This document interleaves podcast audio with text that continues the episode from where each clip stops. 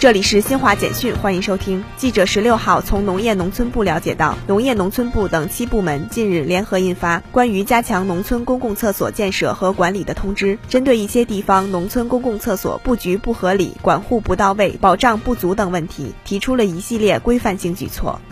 记者十六号从深圳举行的第十届中国电子信息博览会上获悉，二零二一年我国规模以上电子信息制造业营业收入突破十四万亿元。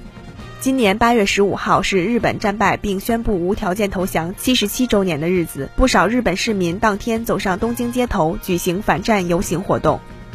据叙利亚通讯社十六号报道，美军当天转运新一批在叙东北部盗采的石油至伊拉克境内。报道说，近期美军转运盗采石油至伊拉克境内的油罐车数量已达三百九十八辆。以上由新华社记者为您报道。